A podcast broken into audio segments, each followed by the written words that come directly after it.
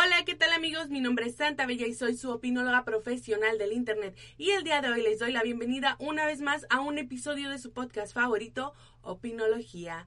Opinología es el podcast donde damos la opinión no solicitada sobre temas que a nadie le interesan y donde a veces también damos la opinión de cosas que sí son importantes, como nuestra salud mental. Si eres nuevo en el podcast, no olvides suscribirte para que no te pierdas ninguno de nuestros episodios. Y bueno, mis opinólogos, ¿Cómo les va? ¿Cómo les está tratando la pandemia? Al menos en México aún no se ve la luz al final del túnel. Y esto sigue generando malestar entre la población, sobre todo malestar en la parte de la salud mental. Y de esto es de lo que quiero hablarles el día de hoy. Les presento el tema del día de hoy, salud mental durante la pandemia.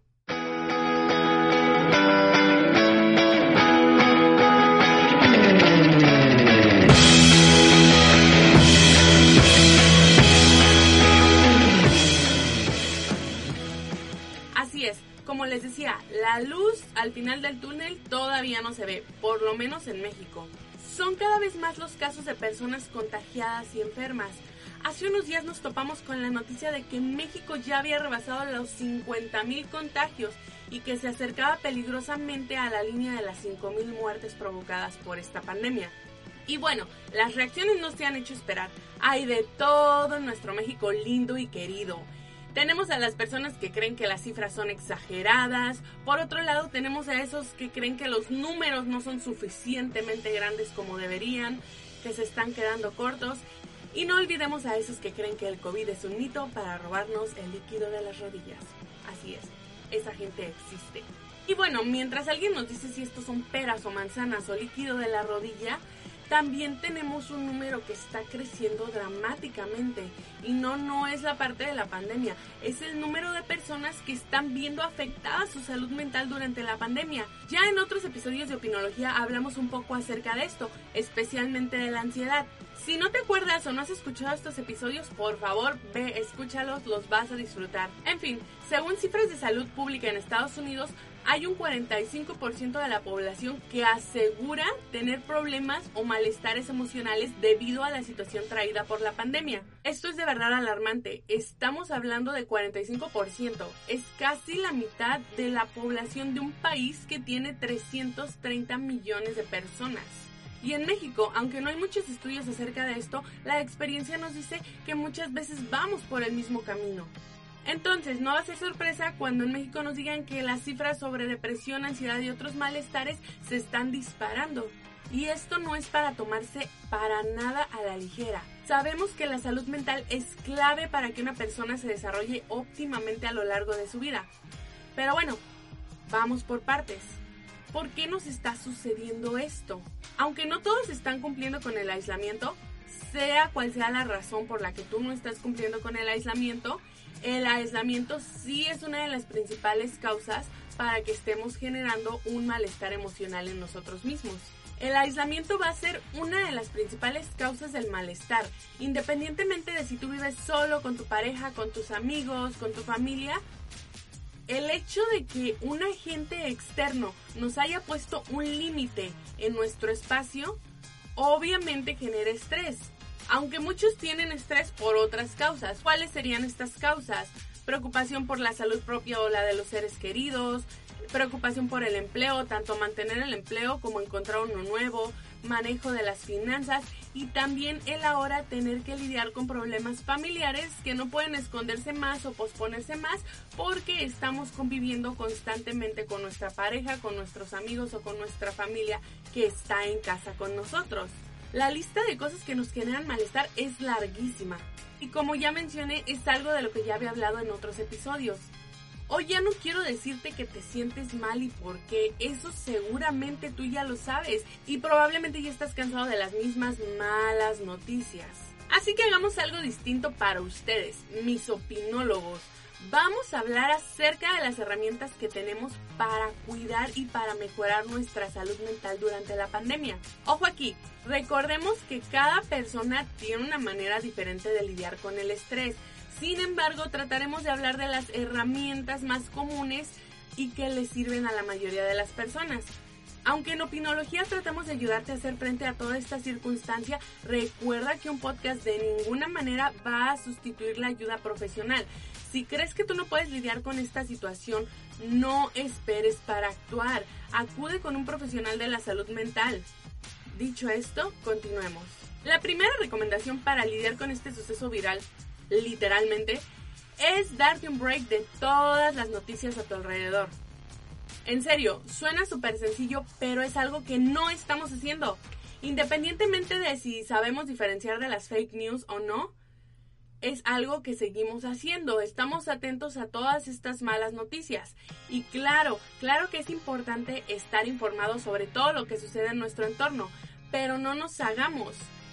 Es siempre lo mismo y más de lo mismo. En vez de pasarte el día leyendo y escuchando malas noticias, sería conveniente que solo le dediques unos minutos al día para informarte. O de plano, si tú eres adicto como yo a todo este tipo de notas, entonces tómate unas horas al día para desconectarte. Sea como sea, el break que te quieras tomar es necesario. El break de toda esa información se requiere, no podemos estar pegados a las noticias malas. Ahora, hay que ocupar este break en cosas que sí nos relajen, que no impliquen mayor preocupación, como ver una película o leer tu libro favorito. Otra de las formas en las que podemos empezar a lidiar con el estrés y malestar de esta situación es empezar a hacer actividades físicas.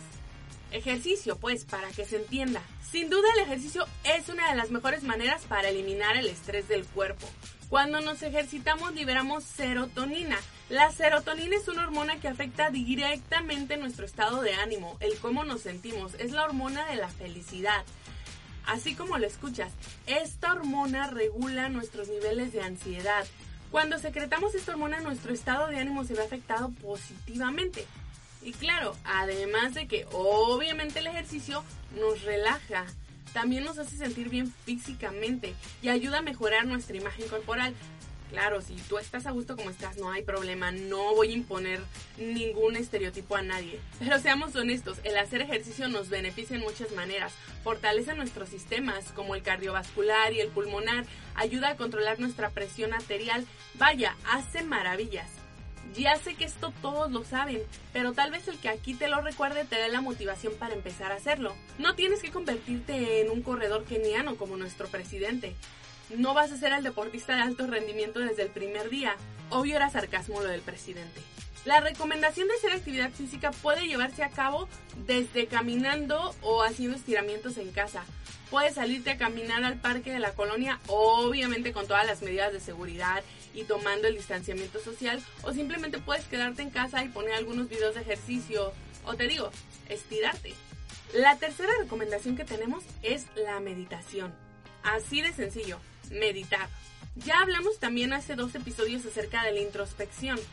La introspección es una excelente herramienta para disminuir el malestar emocional, pero en este caso hablamos acerca de una meditación que nos lleva a tener la mente tranquila, en blanco, sin nada que nos esté perturbando ni dentro ni fuera. En YouTube y en Spotify hay muchísimas personas que se dedican a compartir material para tener una meditación guiada. O si ya eres más pro, incluso puedes encontrar tracks con ruido blanco y que te ayudan a alcanzar ese nirvana. Es importante que junto con la meditación se trabaje también en ejercicios de respiración, oxigenar nuestro sistema para que nos sintamos mejor. Creo que la meditación es una de las herramientas que más podría ayudarnos en estos momentos y la verdad es que la tenemos muy de lado, la subestimamos demasiado. Y por último, habla con tus amigos. No pierdas el contacto con la gente que quieres, esto es importante. Y que no podamos verlos físicamente, tocarlos, el que no podamos estar en la fiesta, en el café, en la casa con ellos, no significa que los tengamos que ignorar por completo. Estamos en pleno siglo XXI tenemos el teléfono básicamente pegado a la mano. Podemos llamar, textear, mandarnos notas de voz y claro, hacer videollamadas. Zoom puede servir para más cosas que para tomar clases en línea y verle la cara a tu jefe de enojado todo el día. Yo particularmente soy parcial a las fiestas y reuniones en línea. Las herramientas digitales de verdad nos están permitiendo platicar sin interrupciones, poner música e incluso jugar juegos en línea mientras estás en tu reunión. Las posibilidades son infinitas. No limites tu interacción social a lo físico. Habla, expresa tus emociones. Una de las mejores maneras de aliviar el estrés es verbalizar que tienes estrés. Encontrar con tus amigos estas cosas que te están generando malestar. En fin, mis opinólogos, yo podría hacer una lista infinita de cosas que podemos hacer para aliviar el malestar causado por la pandemia. De verdad, lo que estamos pasando no es fácil, esto va a pasar a la historia, se lo vamos a contar a nuestros hijos y nietos.